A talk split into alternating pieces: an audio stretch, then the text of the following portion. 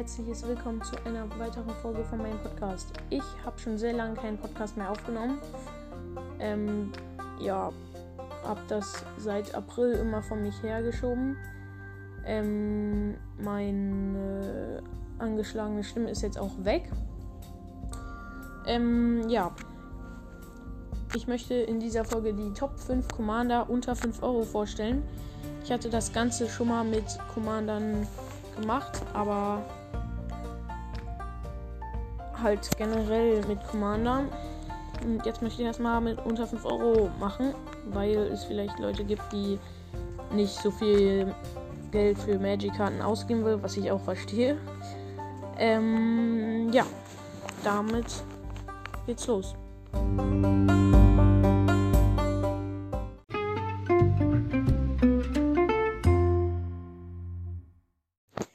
Auf dem fünften Platz habe ich Brago. Ähm, den hatte ich auch mal in den zehn besten Commandern generell drin. Meiner Meinung nach. Ähm, ich finde, der ist ein guter Commander. Ähm, kostet auch nicht wirklich viel.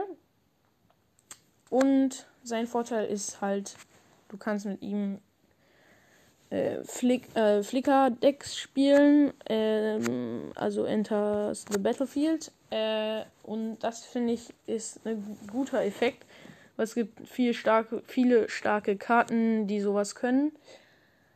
Ähm, zum Beispiel Karten mit Cascade oder äh, den Charming Prince habe ich mir auch notiert, weil der sagt entweder du bekommst drei Leben, du machst Hellsicht 2 oder du kannst nochmal eine Karte exilen und wieder neu ins Spiel bringen. Also ja, der Brago ist auf dem fünften Platz.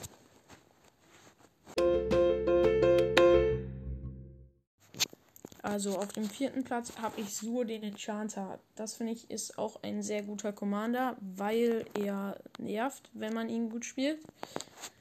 Ähm, man kann mit ihm Pazifismus aus der Bibliothek holen und auf gegnerische Kreaturen spielen. Dann kann man die gegnerischen Kreaturen exilen, wenn man die richtigen Karten dafür in der Bibliothek hat. Und ja, deswegen habe ich den auf dem vierten Platz.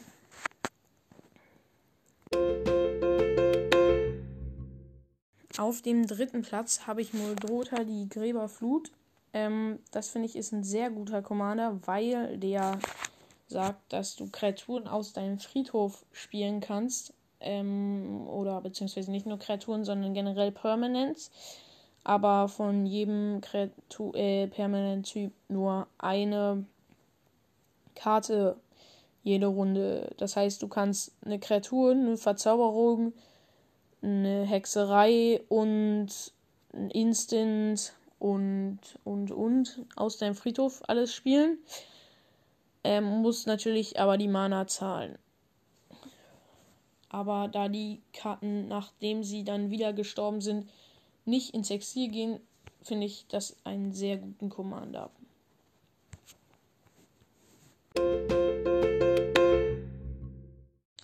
Auf dem zweiten Platz habe ich Rakdos, der Fürst des Aufruhrs. Ähm, das finde ich ist ein sehr guter Commander, weil er nur vier Mana kostet, zwei schwarze und zwei rote. Ähm, der kann zwar nicht gespielt werden, wenn ein Gegner diese Runde kein Leben verloren hat, hat dann aber noch Flying, also Fliegen und Trampelschaden. Und der sagt dann zusätzlich noch Kreaturen-Spells, die du castest, kosten äh, für jeden Leben, den deine Gegner diese Runde verloren haben, ein weniger. Ähm, Finde ich deswegen eine gute Karte, weil wenn du deinen Gegner ganz viel Leben verlieren lässt, sei es durch Zauber oder durch generell Angreifen, kannst du einfach Kreaturen zum Beispiel mit Stärke X, wobei X die Mana-Kosten sind, die du dafür bezahlt hast. Und wenn du, es kostet halt generell für jede dann so viel wenig und nicht, wenn du Mana dann davon benutzt, dass die weggehen sondern wenn du zum Beispiel, wenn deine Gegner 40 Leben diese Runde verloren haben, den Schaden musst nicht mal du gemacht haben, ähm, dann kannst du zum Beispiel einen Endlosen mit 40 plus 1 plus 1 Marken ins Spiel bringen oder Ulamok ähm, einfach kostenlos spielen. Du musst halt nur Schaden in der Runde gemacht haben. Deswegen finde ich den auf dem zweiten Platz. Oder deswegen habe ich den auf den zweiten Platz gesetzt.